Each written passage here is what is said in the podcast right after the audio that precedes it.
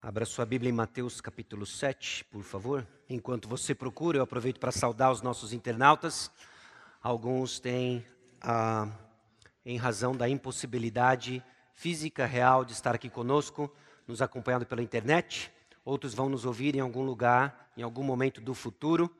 Sequer nós sabemos se ainda estaremos por aqui, mas seja como for, considere-se saudado.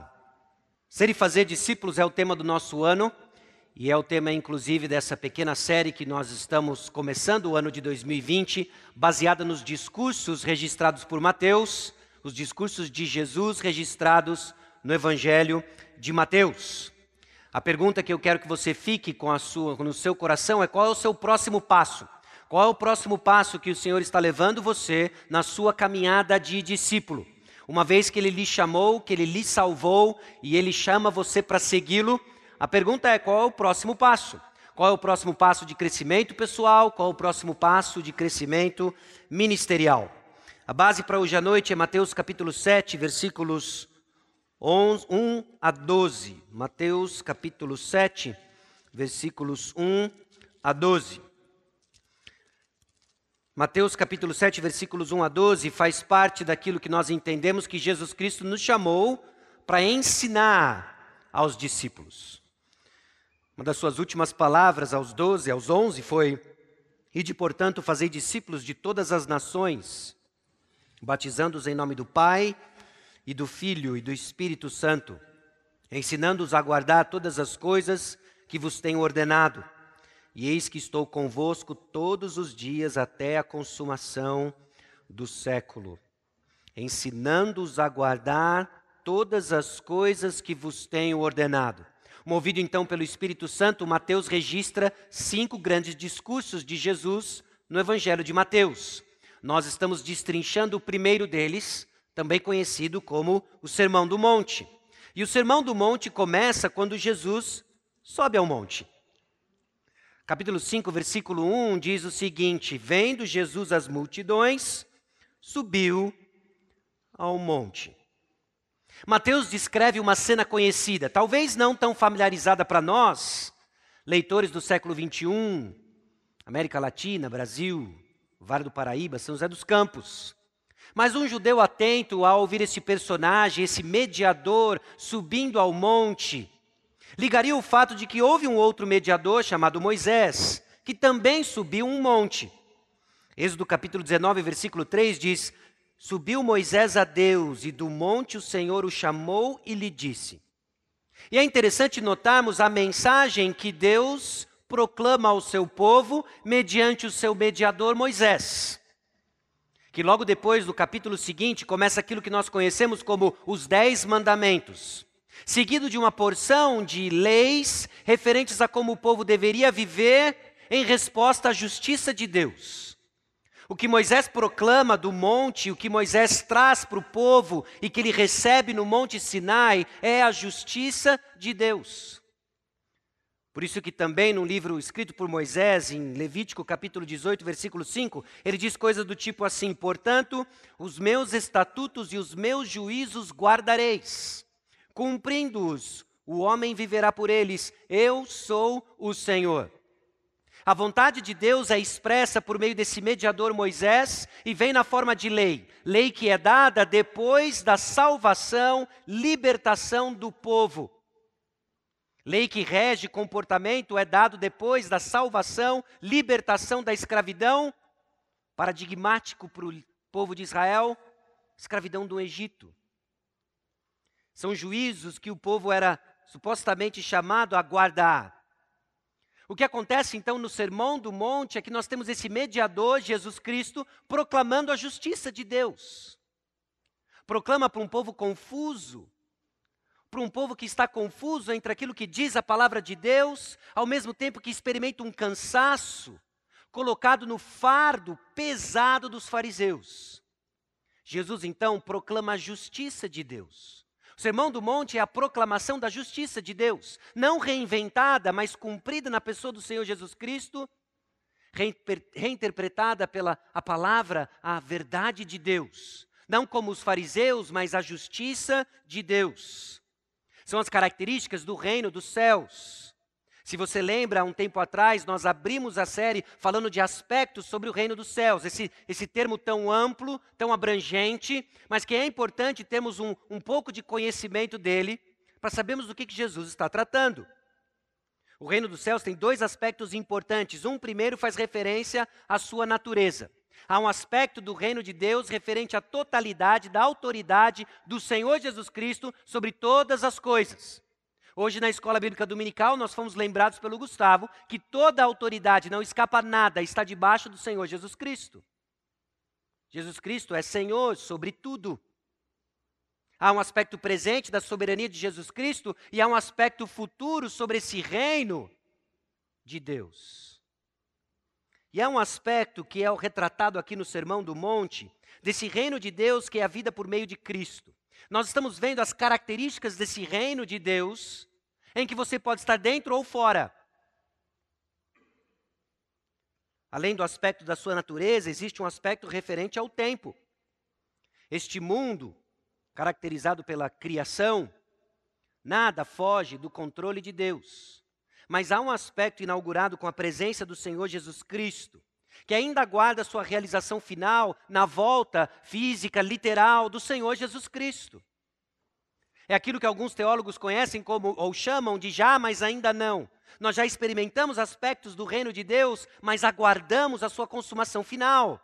Nós cantamos sobre a volta do Senhor Jesus Cristo. O nome da nossa igreja carrega o aspecto e a esperança da volta do Senhor Jesus Cristo. Há algo que ainda nós aguardamos o cumprimento de promessas, promessas futuras. Nós aguardamos a volta do Senhor Jesus Cristo e ela é certa.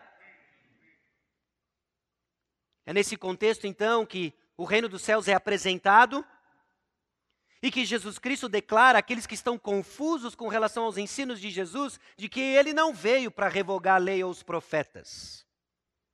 Ele veio para cumprir a lei. E esse é um tema importante, porque ele surge de novo na passagem de hoje. Ele surge no capítulo 12, no, no, versículo 12 do capítulo 7. Mas seguindo a progressão daquilo que nós já vimos no Sermão do Monte, o versículo 20 ele é importante para os nossos propósitos, porque Jesus Cristo coloca uma declaração tanto quanto talvez confusa, assustadora, principalmente para o seu público original. Porque vos digo que se a vossa justiça não excederem muito a dos escribas e fariseus, jamais entrareis no reino dos céus. O povo que escuta Jesus Cristo talvez tenha assustado porque fariseus, os escribas eram conhecidos pela sua, pelo seu zelo pela justiça. Como assim mais zeloso? Como assim ter uma justiça que excede a dos fariseus, a dos escribas? Isso não é possível.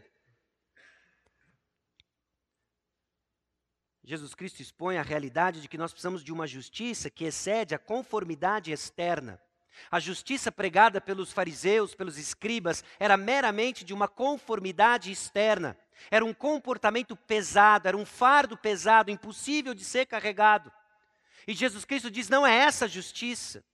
A justiça da qual ele veio proclamar tem um padrão superior, capaz de quebrantar nosso coração, trazer consolo naquele que cumpre toda a lei, e nos educar em justiça para darmos passos de crescimento como discípulos.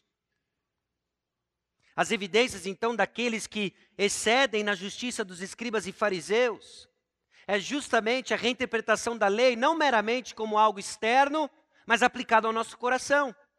Evidências do tipo as atitudes descritas nos versículos 21 a 48, tanto com relação a homicídio, equiparado ao ódio que nós carregamos em nosso coração. E Jesus Cristo parece que de uma forma precisa, cirúrgica, começa a nos levar a entender que nós somos humildes de espírito, pobres de espírito, desprovidos de recursos espirituais para viver a justiça de Deus. Parece que Jesus caminha os seus discípulos a, a seguinte pergunta: ó, quem poderá nos libertar? Porque nós é grave. Nós somos muito pecadores. Então ele começa a fazer essa, contra, essa contradição, ele coloca colocar em xeque esse contraste entre essa justiça externa pregada pelos fariseus e aquilo que Jesus Cristo nos chama a viver, essa transformação interna. A questão do adultério, a questão da vingança, dos votos, do amor ao próximo. No capítulo 6, Jesus Cristo invade a questão dos desejos, enfatizando justamente que essa justiça não é meramente externa. Capítulo 1, no capítulo 6, versículo 1, deixa bem claro: Guardai-vos de exercer a vossa justiça diante dos homens, com o fim de seres vistos por eles. Como já visto anteriormente, na nossa generosidade, na nossa vida de oração, na prática do jejum, aplicado inclusive às evidências da justiça de Cristo em nossas ambições, as nossas aspirações. Quais são os nossos tesouros? Para onde estão direcionados os nossos olhos? Quem são de fato o Senhor? Quem é de fato o Senhor do nosso coração? Impossível servir dois senhores. Para onde nossa vida está direcionada em termos de busca? São evidências da justiça de Cristo que inundam nossos corações. E agora no capítulo 7, nos versículos 1 a 11, Jesus Cristo aplica essas, essas evidências da justiça em nossos relacionamentos. Relacionamento com outras pessoas, relacionamento com os escarnecedores, com o próprio Deus. E destrava para nós um princípio importante de equilíbrio espiritual e maturidade espiritual no versículo 12. Agora, por que se faz tão necessário o capítulo 7, versículos 1 a 12? Se nós fôssemos propor ou sugerir uma sequência lógica da argumentação do Senhor Jesus Cristo, registrada por Mateus, movido pelo Espírito Santo, sobre a razão pela qual esses 12 versículos estão escritos para nós, foram deixados para nós, qual é a razão pela qual este, este texto em particular é importante, principalmente na nossa tarefa de ser e fazer discípulos. Eu quero levar você a refletir sobre a possibilidade, a probabilidade de estarmos enganados. Todos nós estamos vulneráveis ao auto-engano. Ao auto-engano. Talvez você já tenha me ouvido falar sobre isso alguma vez, pode soar engraçado, mas é real que o problema do engano é que ele engana. Então, obviamente, o problema do auto-engano é que o enganado não sabe que está enganado. Então, diante de tudo aquilo que Jesus Cristo apresentou sobre as características do reino, as marcas do cidadão do reino, as evidências da justiça de Deus em nossos corações, ele nos ajuda agora a uma avaliação honesta, a uma confrontação, se porventura eu ou você estamos enganados em nossa conduta como discípulos. Se estamos enganados quanto à natureza da nossa fé, se estamos enganados quanto à busca e o direcionamento das nossas vidas. O auto-engano funciona mais ou menos assim: existe um problema real. Vamos pegar algo trivial. Existe um problema real. Meu filho está indo mal na escola, seja por desempenho acadêmico ou seja por repetidas visitas à diretoria. Isso é um problema comum e é um problema real. O meu filho está indo mal na escola, é um problema real. O auto-engano, então, propõe uma causa errada do problema. Sabe por que meu filho está indo mal na escola? Porque o professor é ruim. Porque o filho do pastor estuda com ele. Meu filho está indo mal porque ele assiste Peppa Pig. Meu filho está indo mal, e aí nós fazemos um diagnóstico equivocado sobre a causa real do problema. Nós colocamos uma causa irreal na mente e nos enganamos de que este problema é resolvido por isso. E para nossa surpresa, tirar o filho da escola, ou desligar a televisão, ou afastá-lo do filho do pastor, não resolveu o problema. Não estou dizendo que essas coisas não podem de alguma forma influenciar, e é por isso que engana, porque não são absurdos. São coisas que podem ter contribuições, mas que não trata a real necessidade. Então o problema se agrava. Esse é o ciclo bem simples descrito do auto-engano. Ou pense, eu, eu não consigo uma promoção no trabalho. Isso é um problema real. Eu tenho orado para que Deus nos dê mais recursos físicos, até com bem motivado de contribuir mais, de servir mais. E simplesmente eu não sou promovido. Ano após ano, as avaliações, e meu chefe simplesmente promove apenas os seus queridinhos.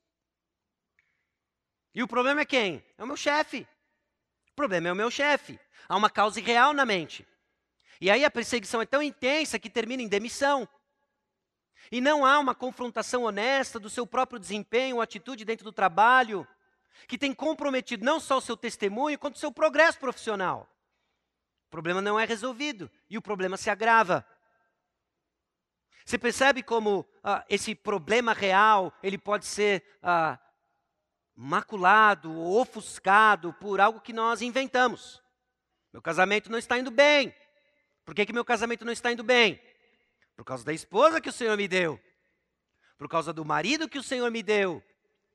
E o dia que isso for mudado, transformado, aí sim eu terei um casamento como o de fulano e ciclana. E não tratamos o real problema. O que Jesus Cristo faz agora de maneira cirúrgica, o que a palavra de Deus faz agora é um teste de que se porventura nós não estamos enganados na nossa avaliação do que acontece ao nosso redor. Porque, meus irmãos, a tendência natural do meu e do seu coração é de fazermos julgamentos equivocados da realidade que nos seca. Isso é um problemão. É um problema dentro de casa, fora de casa, dentro da igreja, fora da igreja, dentro do seu trabalho, fora do seu trabalho. Ou no trânsito entre essas três grandes áreas da sua vida. Então, nós estamos diante de um texto que traz para nós três exortações na construção de relacionamentos rumo ao equilíbrio e maturidade. Porque ser discípulos vai trazer perguntas difíceis de responder, que não são perguntas triviais, são perguntas difíceis. Mas é quando a palavra de Deus, a justiça de Jesus Cristo, transforma o nosso coração, que nós somos capazes de fazer percepções reais do que nos cerca. E a primeira delas é: cuidado com o julgamento. Vamos ler os versículos 1 a 5 do capítulo 7. E a exortação diante de nós é: cuidado com o julgamento. Trata-se, meus irmãos, de um dos versículos mais, talvez mais conhecidos da Bíblia e mais mal usados da Bíblia.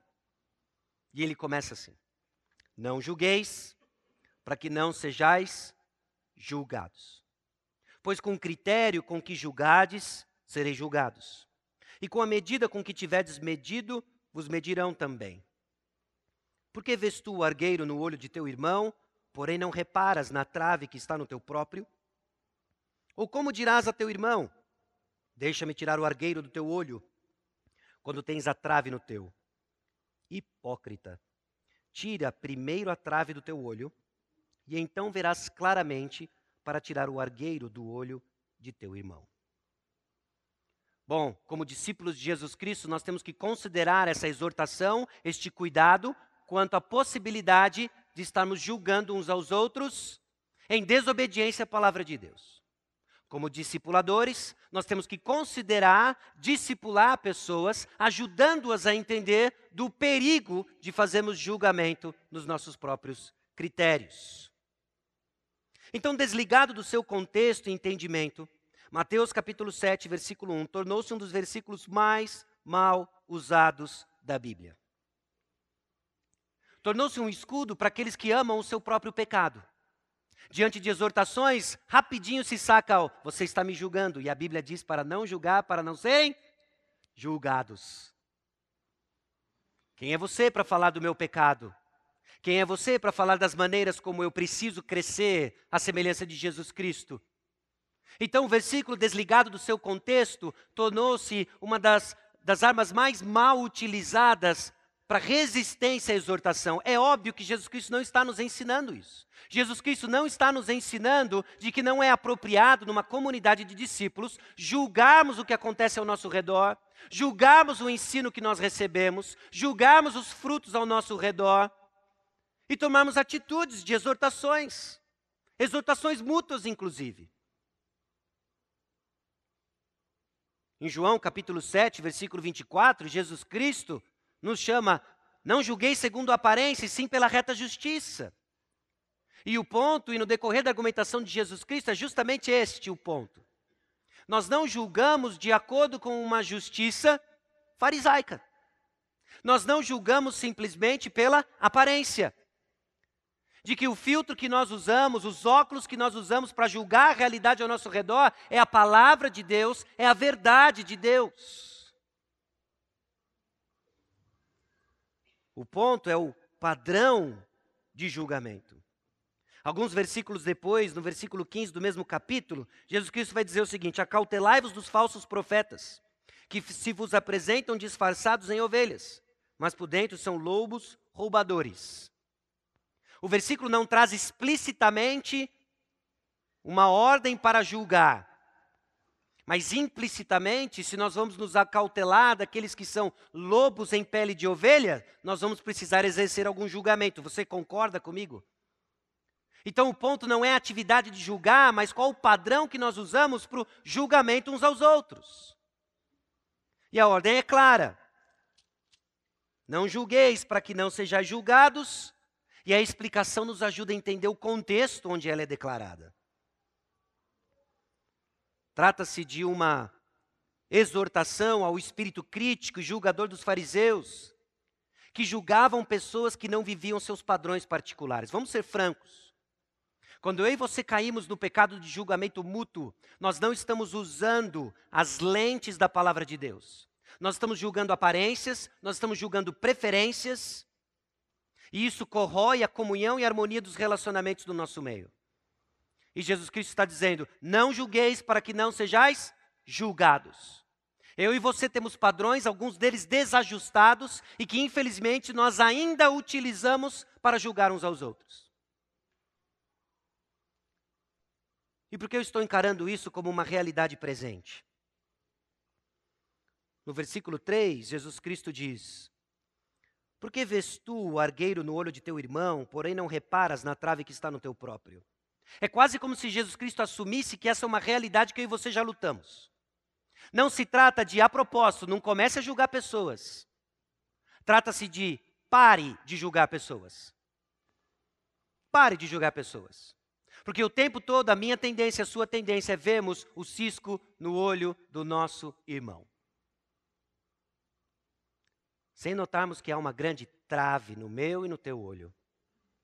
Então trata-se de uma proibição de algo que já acontece. E Jesus Cristo nos exorta e lentamente, mais uma vez, dolorosamente, mas também amorosamente, nos conduz àquele estado de humilde de espírito. Ai não, o bicho vai pegar de novo. Vai. Porque Jesus Cristo está tirando as nossas armas espirituais está nos desarmando para poder nos armar para a batalha correta. E agora é o momento, então, de pedirmos para que o Senhor sonde o nosso coração e que Ele ministre no nosso coração e quebrante a realidade de que eu e você julgamos pessoas. O contexto nos aponta para o problema do julgamento hipócrita, é bem claro isso no versículo 5: hipócrita. Irmãos, viver a justiça de Deus Viver os valores do reino de Deus significa que em algum momento, e o quanto antes melhor, e há uma urgência, nós vamos nos arrepender do julgamento hipócrita que nós colocamos uns sobre os outros. Nossa tendência de coração é um agravante poderoso. É o perigo do auto-engano é que nós somos capazes de, numa mesma sentença e atitude, declararmos verdades sobre a graça de Deus, mas ainda colocarmos o veneno das obras da carne. Sim, eu sei que tudo isso é pela graça de Deus, que me abençoou para ser um pai fiel, por isso que meus filhos estão do jeito que eles estão. Percebe como na mesma, no mesmo reconhecimento da graça de Deus, nós somos capazes de infundir o nosso orgulho Sim, sou grato a Deus pela esposa que Ele me deu. Também eu me guardei com pureza e não fui como todos esses outros aí. Reconhecer a graça de Deus e envenenarmos com as nossas obras. E Jesus Cristo diz: Não julgueis para não serem julgados. É onde nasce então, meus irmãos, o problema da fofoca, que não tem interesse algum em edificar. E nos enganamos quando fofocamos verdades, mas que não tem o objetivo de edificar. Quando somos capazes de dizer fatos acerca de irmãos, mas que não têm o propósito de edificar aqueles que nos ouvem. E aí nós falamos dos ciscos dos outros e não percebemos que o que dói não é o cisco do próximo, é a trave no meu olho. O que dói não é o cisco do meu irmão, é a trave no meu olho. O que lhe aflige no seu problema de relacionamento não é o cisco do irmão, é a trave que está no teu olho. E se não reconhecemos isso, nós não vamos entender a urgência ao qual o Senhor Jesus Cristo nos chama aqui. De que não se trata de mudar o próximo, de não ser o, o oftalmologista espiritual do próximo, mas de encararmos a nossa responsabilidade.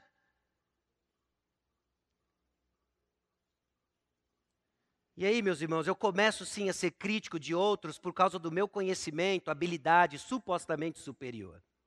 De que o coração crítico nada mais é do que uma manifestação do orgulho do nosso coração. E o que é perigoso é que a, a crítica hipócrita, ela vem de um coração que assumiu o lugar de juiz, desempenhando um papel que não cabe a ninguém mais senão ao próprio Deus. O julgamento que nós emitimos de pessoas é que nós destronamos o próprio Deus no nosso coração e assumimos o lugar de controle e que não é a edificação do reino de Deus, mas que vem o meu reino agora, ao qual eu sou juiz e digo quem está certo e quem está errado. Não é um problema trivial. Trata-se de um orgulho e uma soberba de que, com punho levantado, nós afrontamos o Deus justo, do santo, dos céus e da terra. E dizemos que o Senhor não sabe como são as coisas.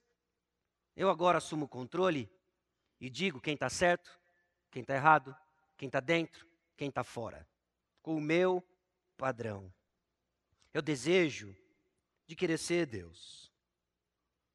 A razão teológica a qual Jesus Cristo nos chama ao cuidado de não julgarmos para não sermos julgados é que, antes de tudo, Jesus proíbe julgamentos duros e hipócritas.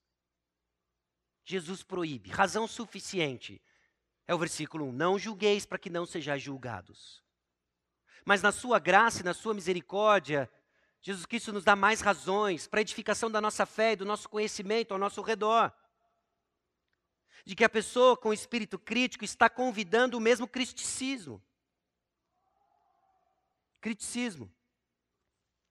Quando nós desenvolvemos um espírito crítico, nós estamos convidando sobre nós mesmos críticas. E eu acredito que em dois níveis, tanto de outras pessoas quanto do próprio Deus. O julgamento do próprio Deus. E é impressionante como julgamento e vergonha eles andam juntos. Eles andam juntos. Eu experimentei isso em fases diferentes da minha vida. Em particular, quando os filhos começaram a chegar. E eu comecei a notar uma intensa vergonha e um calor que vinha de dentro para fora quando os meus filhos performavam um mau comportamento em público. Isso me dava uma vergonha. Dizer que eu já superei isso? Hum, não. Mas uma vergonha. Ah, uma birra. Frente do pastor Edson. Ah. Pastor Edson. Não, não, não. E aí você não faz aquele contato visual, você fica rubro de vergonha. E aquela vergonha me acusa. Me acusa do julgamento que tantas vezes eu já fiz quando outros filhos fazem birra em público. A última vez você foi ao supermercado e viu aquela criança esperneando na ala de doces. Ou de brócolis, depende da criança. E você viu aquilo e falou assim: hum, falta uma vara, hein? Falta uma vara, é isso que dá. Dá tudo que a criança quer, vem no supermercado e fica passando vergonha. Falta uma vara aí. Ah, se fosse em casa. E nós emitimos julgamentos, às vezes verbais, em grande parte mentais, e estamos nos colocando numa posição de julgamento, e por vezes nem estamos cercados de pessoas tão perversas assim como nós, mas somos condenados pela nossa própria consciência. Porque nós julgamos e agora estamos sendo julgados. Julgamos a performance de pessoas, julgamos os problemas que as pessoas passam, as razões pelas quais elas passam. Ah, se elas tivessem feito isso, se elas fossem como eu, elas não passariam isso. Julgamos, julgamos, julgamos. E a próxima vez que você ficar rubro de vergonha, considere a misericórdia do Senhor alcançando o espírito crítico do seu coração e movendo ao arrependimento e misericórdia.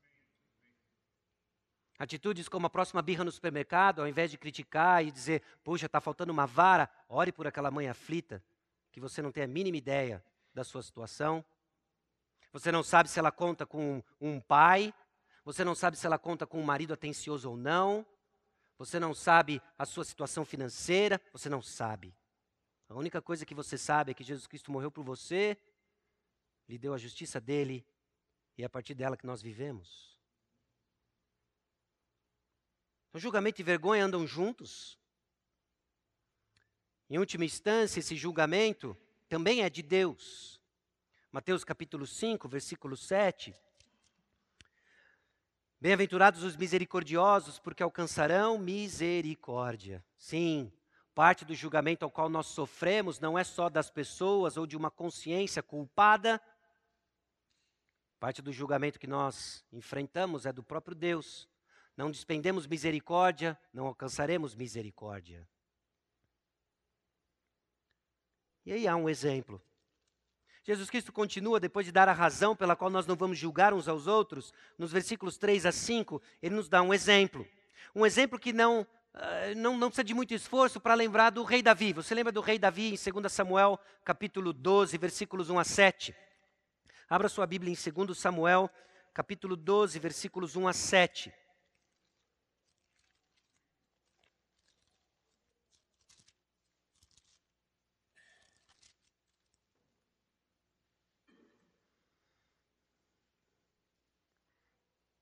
Um pouco de contexto da história, isso é depois já de um tempo, quando Davi toma para si uma mulher que não é dele. E para esconder o seu pecado, ele mata o marido da mulher, Batseba. Deus, na sua graça e misericórdia, então, envia Natã a Davi. E assim começa o capítulo 12. Chegando Natã a Davi, disse-lhe: Havia numa cidade dois homens, um rico e outro pobre. Tinha o rico ovelhas e gado em grande número. Mas o pobre não tinha coisa nenhuma, senão uma cordeirinha que comprara e criara, e que em sua casa crescera, junto com seus filhos. Comia do seu bocado e do seu copo bebia, dormia nos seus braços e a tinha como filha. Vindo um viajante ao homem rico, não quis este tomar das suas ovelhas e do gado para dar de comer ao viajante que viera a ele. Mas tomou a cordeirinha do homem pobre e a preparou para o homem que lhe havia chegado. Então o furor de Davi se acendeu sobremaneira contra aquele homem e disse a Natã: Tão certo como vive o Senhor, o homem que fez isso deve ser morto. E pela cordeirinha restituirá quatro vezes, porque fez tal coisa e porque não se compadeceu. Percebe a ira e a fúria de Davi diante do cisco no olho de alguém? Então disse Natã a Davi: Tu és o homem, o homem da trave é você. Meus irmãos, a realidade de estarmos cegos e enganados à trave que está no nosso olho incomodando é um perigo real. É um perigo real. E as perguntas que seguem, então, do próprio Senhor Jesus Cristo nos ajudam a considerar os efeitos da trave. E quais são os efeitos da trave? O primeiro deles é: o incômodo da trave será confundido com o incômodo do cisco. Porque enquanto nós estamos julgando as pessoas ao nosso redor e extremamente incomodados com o cisco, perceba, o cisco no olho do irmão não dói em você. Então o que, que está doendo? É a trave do seu olho. É a trave do seu olho. Puxa, me incomoda muito como fulano age, me incomoda muito como meu cônjuge faz. Incomoda, incomoda, incomoda, dói, dói, dói. Mas não é o cisco do olho dele que está doendo, é a trave que está no teu. É a trave que está no teu. Mas que trave? Essa que o Espírito Santo vai começar a trazer convicção para você. Essa que o Espírito Santo começa a nos chamar a nos arrepender. Como cidadãos do reino, nós precisamos encarar a realidade de que muitos de nós estamos enganados. Enganados achando que o problema está no próximo e não em mim. Os efeitos da trave continuam porque o senso de urgência está desequilibrado. Eu preciso tirar esse cisco no olho do meu irmão, senão não vai ter vida. Senão não vai ter paz. Sai, cisco. Pastor, me ajuda a tirar o cisco do olho do meu irmão. Mas a urgência é a trave. O que é urgente aqui é tirar a trave do teu olho. Então o senso de urgência fica desequilibrado, a dor está confusa porque se acha que dói o cisco no olho do irmão, mas na verdade é a trave. E as coisas vão ganhar tamanhos desproporcionais. Porque cego para a tua dor, você acha que o maior problema que existe é o cisco no olho do irmão. Que não dói em você e que é um cisco.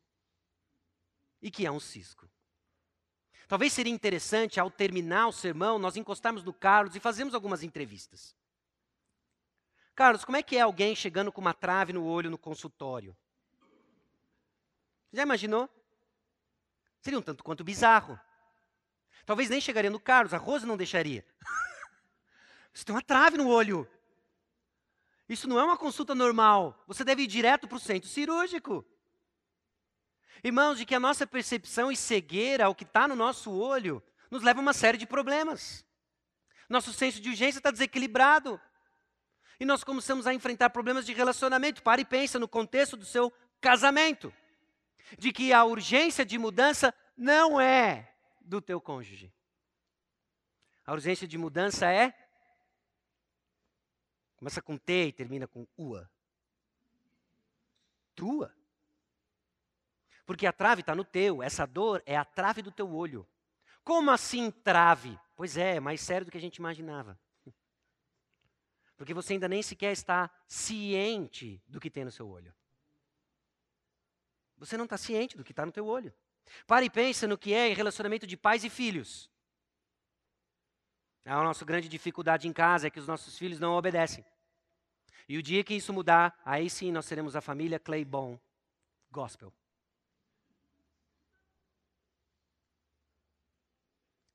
O problema não é o cisco no olho do seu filho. O problema é a trave que está no teu. Pare e pense entre relacionamento de irmãos na igreja. O problema não é o ministério do outro. O problema é a trave no teu olho. E nós precisamos encarar essa realidade.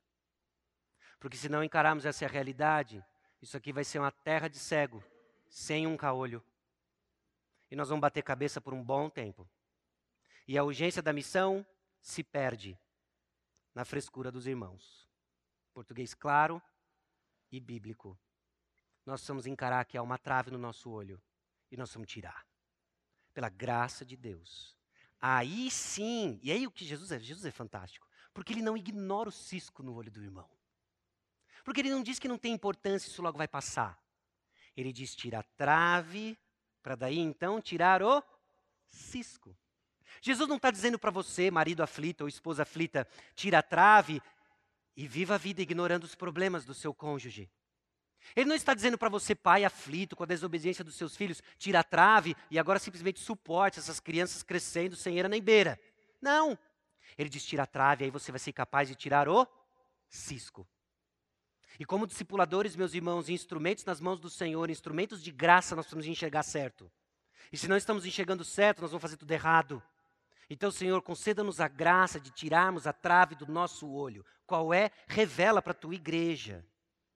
Revela para cada um de nós. Porque está doendo. E a gente está palpando o céu, o ar. A gente precisa de direção. Jesus Cristo nos chama então a tomarmos cuidados com o julgamento. E que Deus nos conceda a graça e que o Espírito Santo traga convicção para nós. E ao mesmo tempo que traz convicção, nos traz consolo de que há um caminho diferente.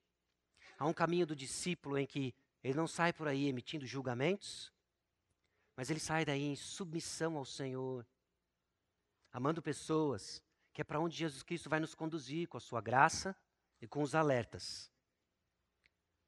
O segundo deles é cuidado com a falta de discernimento. Porque conforme nós vamos lendo, e, e, eu sei que a gente acaba esbarrando no fato de que a gente não tem um tempo para fazer um mega sermão do Sermão do Monte, né? A mega mensagem do Sermão do Monte nós temos que quebrar em partes, até para benefício do nosso estudo. Mas conforme nós vamos lendo as características do cidadão do reino, Conforme nós vamos lendo as características ah, daqueles que estão aplicando a lei ao seu coração, a necessidade de amar ao próximo, de não emitirmos julgamento, pode ser que exista a tendência de crescer entre nós a falta de critério, em de que agora nós vamos simplesmente amar as pessoas como se não houvesse amanhã. Oh, oh. E aí nós vamos sair que nem uns doidos, sem discernimento. E aí Jesus Cristo diz assim: Não deis aos cães o que é santo, nem lanceis ante os porcos as vossas pérolas, para que não as pisem com os pés e, voltando-se, vos dilacerem. Nós somos chamados a amar o próximo e os nossos inimigos, nós somos ensinados a espalhar a graça de Deus e nós somos exortados a não ter um espírito crítico de julgamento. Perigo falta de discernimento. E agora Jesus Cristo descreve os escarnecedores usando duas figuras: cães e porcos. E aqui, eu não, eu não, sei o que vem à sua mente, qual é a imagem que você associou cão. Talvez você tenha pensado naquele poodle, talvez você tenha pensado num pug, talvez você tenha pensado num golden retriever box English francês, não é? E aqueles cachorros né, da, da, propaganda da ração, pulando com alegria, e que chega perto do seu dono e faz cuti, cuti, cuti. Não é esse cão que nós estamos falando. Nós estamos falando de cães selvagens, sem escrúpulos, ok? É desses cães que nós estamos falando. Ou quando você pensa a, a figura de um porco, você pensa na Peppa Pig, não é? E aí você pensa ah, naquele porquinho bonitinho da Disney, rosinha. Não é esse porco. Nós estamos falando de uma figura bem parecida com um javali selvagem, é, e nós estamos falando de porcos selvagens que são conhecidos, inclusive, por devorarem pessoas. É essa a imagem. Eu não vou seguir com a ilustração, porque eu quero que você durma hoje, tá ok?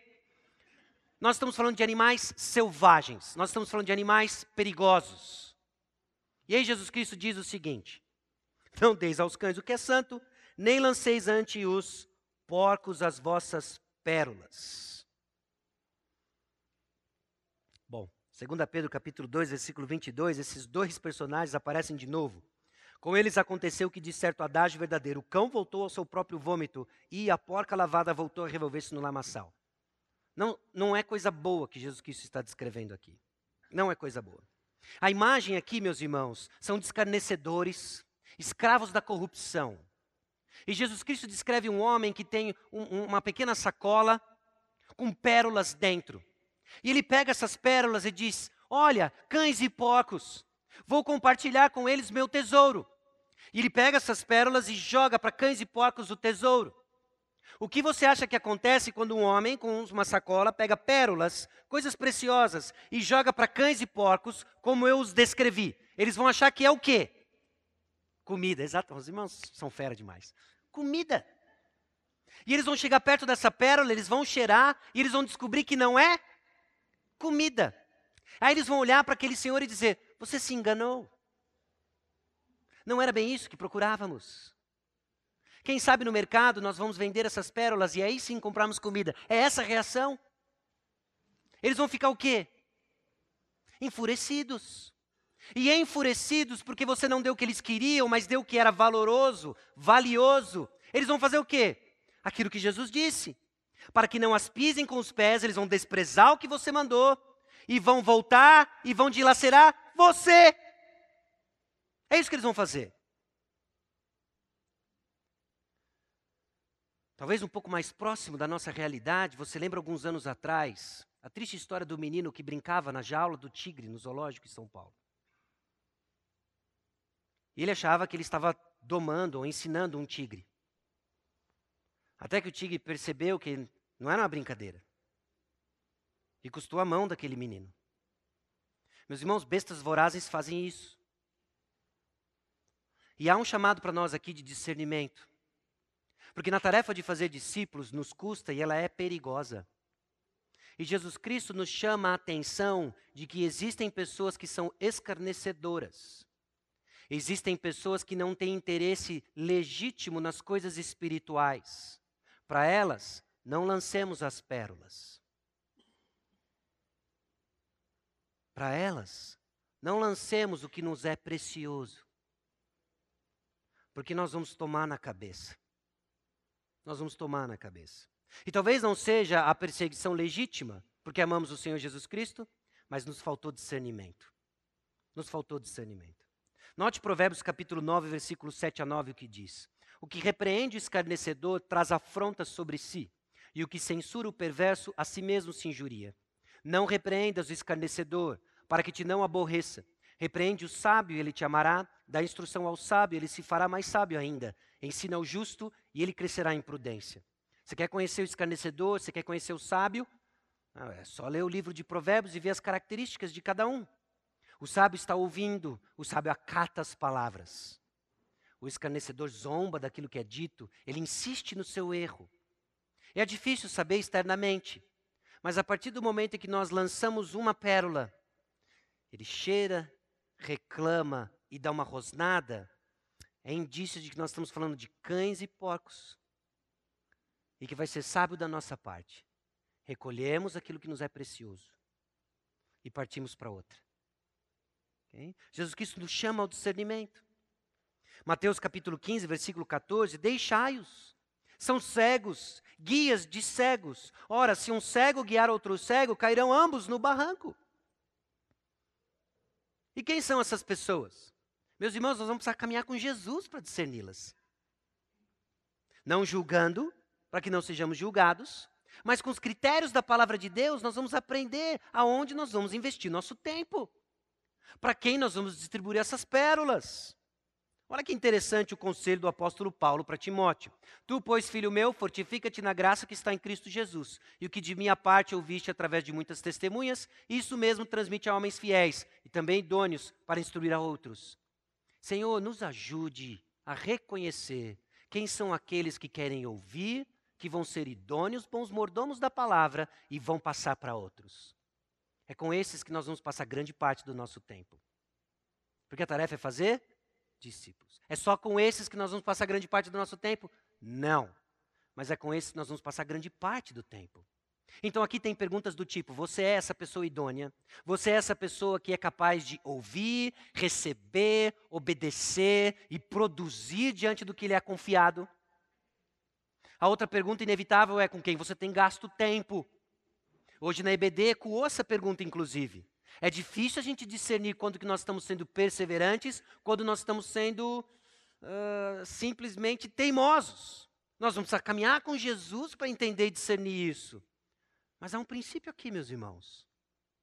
Para quem nós vamos dividir a preciosidade do Evangelho. Então, cuidado com a falta de discernimento. Cuidado com o julgamento, cuidado com a falta de discernimento e cuidado com a falta de perseverança confiante. Versículos 7 a 11. Pedi e dar-se-vos-á, buscai e achareis, batei e abrir-se-vos-á.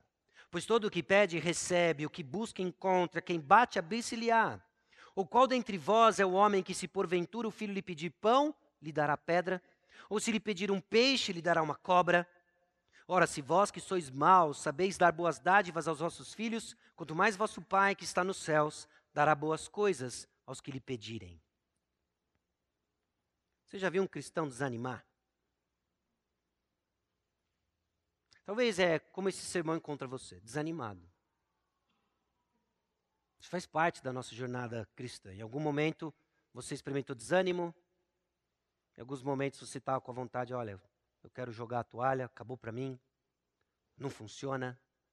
Eu não consigo crer no que vocês falam, vejo fé de pessoas e essa não é a minha. que, que acontece quando nós desanimamos? É óbvio, antes de tudo, que falta perseverança. O verdadeiro compromisso cristão, o verdadeiro compromisso cristão persevera. É real isso. Nós somos chamados a perseverar. Há uma ordem para a gente perseverar. Jesus Cristo nunca escondeu isso. Ele nos pede para analisar o custo de segui-lo. Pode ser que falta perseverança, ou pode ser que não entendeu ou, ou, vivenciou Mateus capítulo 5, versículo 3. E o que diz Mateus capítulo 5, versículo 3? Bem-aventurados os humildes de espírito, porque deles é o reino dos céus.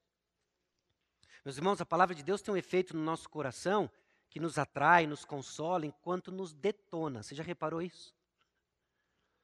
Nos detona. É essa produção do pobre de espírito, que nos faz reconhecer que eu estou desprovido de, de qualquer recurso espiritual e que eu preciso de nada mais, nada menos do que Jesus Cristo, é dele que eu preciso.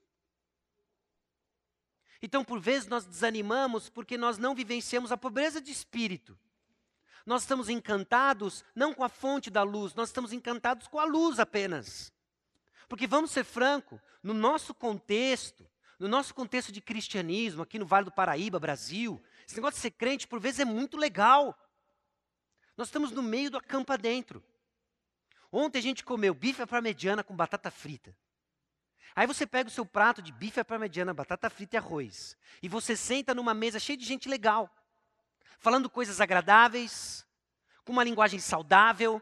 Aí você olha para o lado e vê seu filho pulando com algodão doce na mão, indo em direção à quadra de sabão, onde ele pula repleto de tios amigáveis, amorosos, tirando fotos dele, mandando para você. Aí você olha tudo aquilo e fala: Isso aqui é maravilhoso. Estou amando isso daqui. Aí você termina aquilo, você, você entra aqui, afastam a cadeira e começam os jogos. A galera com aquela competição saudável, rindo um do outro. Cara que arremessa a bola de costas, a galera vai ao delírio. Não é? E a gente olha aquilo e a gente fala assim, puxa, que, que legal isso aqui.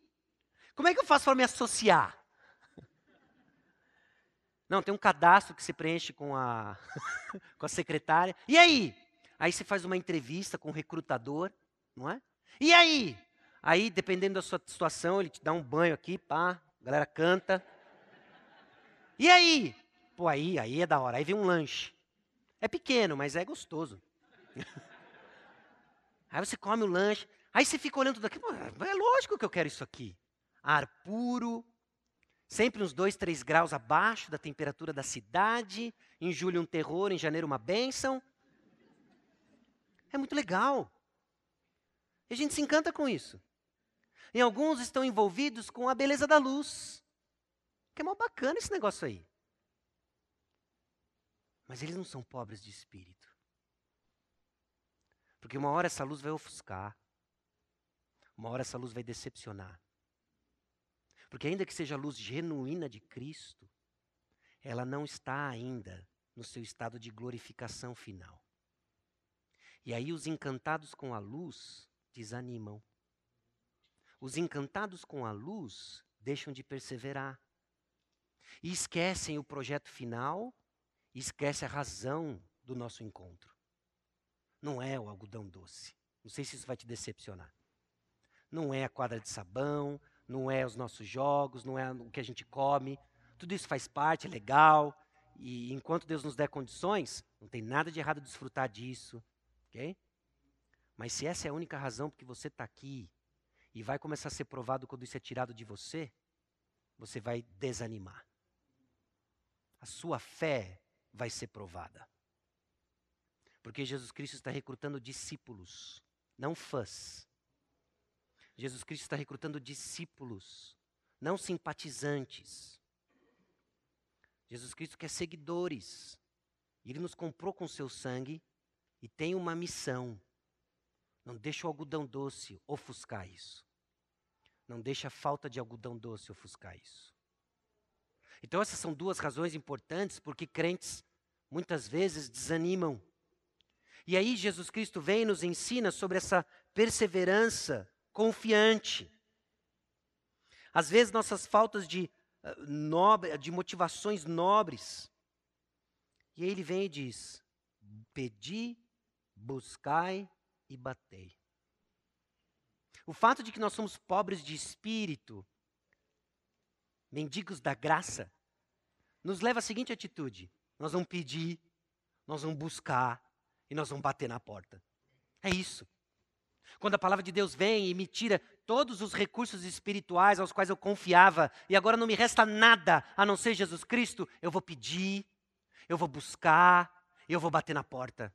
Porque agora eu sei onde tem pão, Agora eu sei onde tem os recursos que eu preciso. Agora eu descobri a verdadeira riqueza. Na minha pobreza eu sei onde está o tesouro. É Jesus Cristo. Então o que, que eu vou fazer? O que, que é essa fé perseverante e confiante? Eu vou pedir, eu vou buscar e eu vou bater. Com que certeza? Na certeza de que todo aquele que pede, recebe. Todo aquele que busca, encontra. Todo aquele que bate, abrir-se-lhe-á. O quê? Os recursos espirituais que eu preciso. Não que o seu coração deseja. E aí, é óbvio, é um ponto diferencial da nossa fé, a teologia da prosperidade, porque o que nós estamos falando aqui é do verdadeiro tesouro Jesus Cristo de que quando eu percebo que não há recursos em mim, eu não tenho outra atitude a não ser pedir para o Senhor: Senhor, eu não sou esse camarada aqui cheio de misericórdia. Senhor, eu, eu, tenho esse espírito crítico enraizado no meu DNA. Senhor, eu não sou puro de coração. Senhor, eu, eu julgo pessoas o tempo todo. Tem misericórdia. Peça.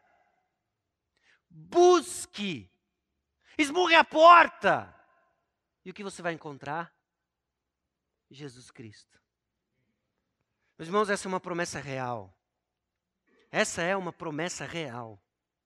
E aí é que começa a nos ajudar na caminhada perseverante. Porque enquanto choramos e somos tentados a jogar toalha, nós somos consolados pela promessa. Pede, recebe, busca, encontra, bate e abre. Mas a porta não abriu ainda. Continue batendo. Mas eu não encontrei ainda. Continue buscando. Mas eu, eu, ele não me deu ainda. Continue pedindo. Mas eu estou há 10 anos pedindo. Pode ser que você está há 10 anos sofrendo suas circunstâncias difíceis, mas não pedindo mais de Jesus, não buscando mais de Jesus e não batendo na porta de Jesus. É a porta da esperança, é a telecena do baú, é, promessas que nunca lhe foram feitas, mas você escutou no rádio. O que nós estamos ouvindo aqui é a palavra do Senhor. São ordens com forte ênfase de continuidade. Pois o versículo 8, meus irmãos, é essa realidade que nós lemos. Ser e fazer discípulos, então, será resultado da graça de Deus em resposta às nossas orações, que vem desse coração pobre de espírito. Ser e fazer discípulos será resultado da graça de Deus em resposta às nossas orações. Ser e fazer discípulos será resultado da graça de Deus em resposta às nossas orações. Ser e fazer discípulos será resposta, será resultado da graça de Deus em resposta às nossas orações. Hoje de manhã nós ouvimos mais sobre o desafio de fazer discípulos. E nós encaramos algumas perguntas que revelaram nossas dificuldades e resistência em fazer discípulos.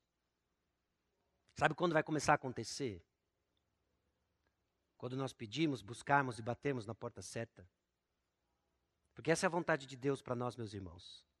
Sermos discípulos de Jesus e fazemos discípulos. E quando nós pedimos a vontade de Deus, Ele nos atende. Mas ainda não aconteceu. Nós vamos continuar pedindo, buscando e batendo na porta. E nós vamos receber este caráter transformado e nós vamos cumprir a missão que nos foi dada. Então, pedir, buscar e bater, o reino dos céus requer então pobreza de espírito, pureza de coração, verdade, compaixão, coração amoroso, não crítico e uma vida de integridade. E nos falta tudo isso. Nos falta tudo isso. Então, oremos. Oremos.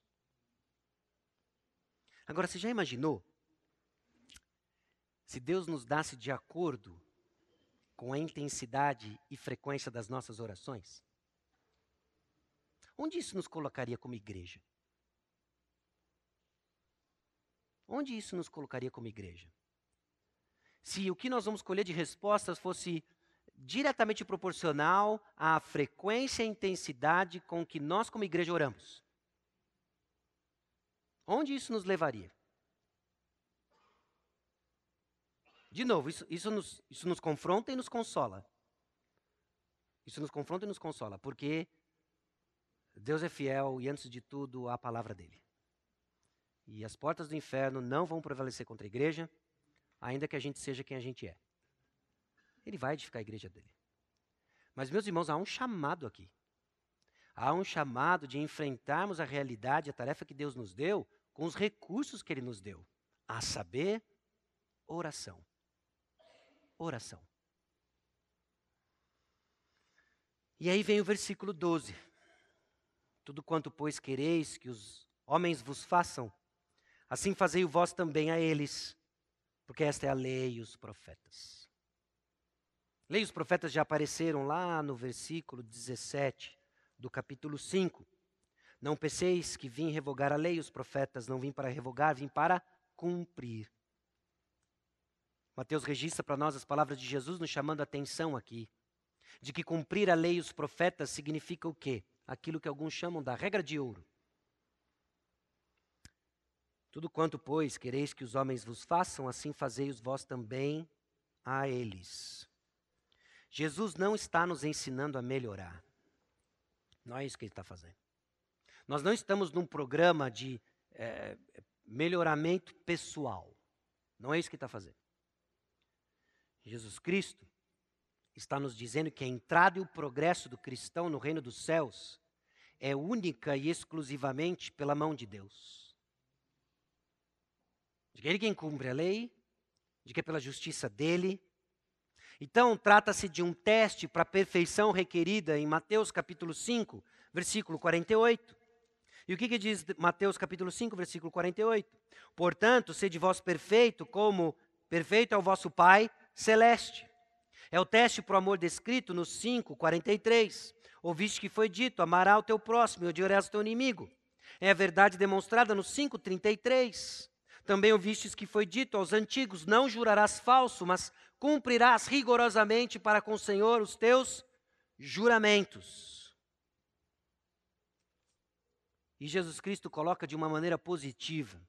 Ao contrário de cada manifestação religiosa ao redor do mundo, que diz coisas bem próximas do bom senso, olha, se você não quer que alguém lhe bata, não bata nas pessoas. Se você não quer que alguém lhe feche no trânsito, não feche no trânsito. Jesus Cristo não coloca essa lei de reciprocidade ou convívio no aspecto negativo. Se você não quer algo, não faça isso outro. Ele não coloca de tal forma que é a condição para eu ter o que eu quero. Eu vou tratar as pessoas bem para eu ser bem tratado. Não é assim que Jesus coloca. Jesus coloca o seguinte: olha, você que já se ama, esse amor que você tem por você mesmo é a maneira como você vai tratar o próximo. Então você quer chegar na igreja e ser amado? Ame pessoas na igreja.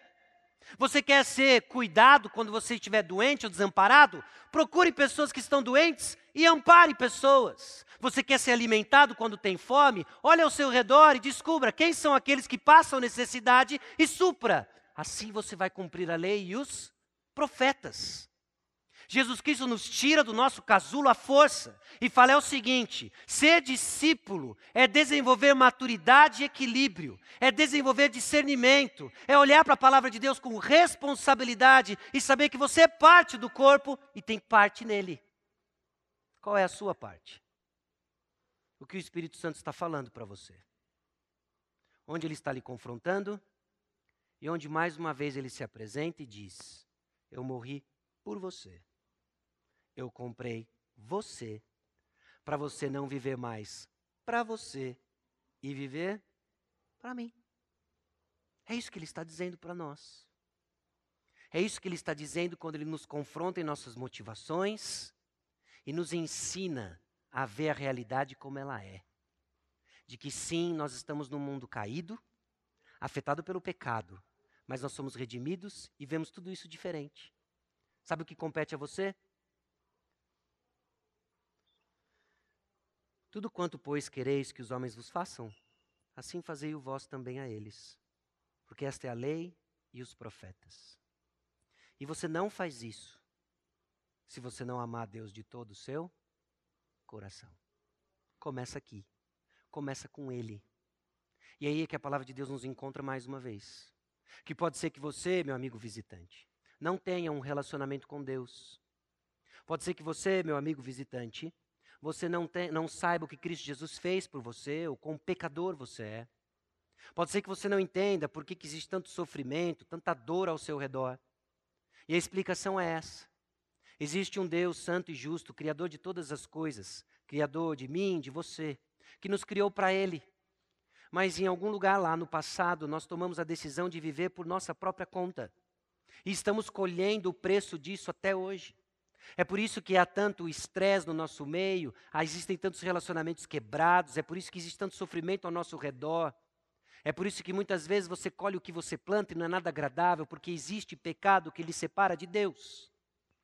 Mas esse Deus, que é justo e santo, também é gracioso e mandou seu filho Jesus Cristo para viver essa vida que você não consegue viver. Morrer a morte que você deveria morrer. E quando nós colocamos nossa fé e confiança nele, nos arrependendo dos nossos pecados, ele acredita em nós a sua justiça. Ele dá para nós entendimento de tudo isso que nós estamos falando, de Mateus capítulo 5, versículo 1 até capítulo 7, versículo 12, tudo aquilo que nós vamos ver nessa série e tantas outras. Ele nos dá entendimento, ele nos dá uma maneira nova de viver, e é a graça dele que nos salva e que nos capacita a viver assim. De que sim, existem problemas no nosso meio, mas pela graça de Deus tem tantos acertos e vemos o Senhor nos movendo. Arrependa-se dos seus pecados e se curve diante do único Salvador. Seja um discípulo dele e junte-se a nós. Porque o mais legal aqui não é o algodão doce, não são as barracas, não é o churrasco. Churrasco de chão amanhã. O mais legal e o único que nós precisamos é que Jesus nos salvou. E isso basta. Isso basta. E é aí que nós encontramos o contentamento, a alegria que nós cantamos, nos alegramos com os que estão alegres, choramos com os que choram, porque nós somos povo dele. Redimido por ele, salvo por ele, comprados por ele, só por ele. E nós vamos fazer discípulo. Amém? Baixe sua cabeça, vamos orar. Senhor nosso Deus e Pai, nós chegamos diante do Senhor reconhecendo nossa pobreza espiritual. Livra-nos, ó Deus, da familiaridade com essas coisas ao ponto de perdermos o deslumbre por elas. Livra-nos, ó Deus, da tendência de tratarmos com trivialidade ou banalidade aquilo que mudou o curso da nossa história, aquilo que nos deu sentido, aquilo que garantiu para nós um lugar com o Senhor. Construi nós corações prontos para seguirmos ao Senhor diante dos custos altos que isso envolve. A desenvolvermos corações amorosos, não repleto de críticas, mas prontos a Deus para edificação mútua, ainda que seja muitas vezes manifesta na exortação, na exortação do pecado, mas sempre num contexto de graça, porque o Senhor nos libertou. Conceda-nos a graça de sermos encontrados fiéis na volta de Jesus Cristo, quando o Senhor nos chamar. Fiéis porque estamos vivendo, ó Deus, o que a tua palavra nos ensina, Fiéis porque estamos fazendo discípulos como a tua palavra nos manda. Sabendo, ó Deus, que pedimos a tua vontade, que quando nós pedimos, somos respondidos. Quando buscamos, encontramos. Quando batemos, nos é aberto. No nome de Jesus. Amém.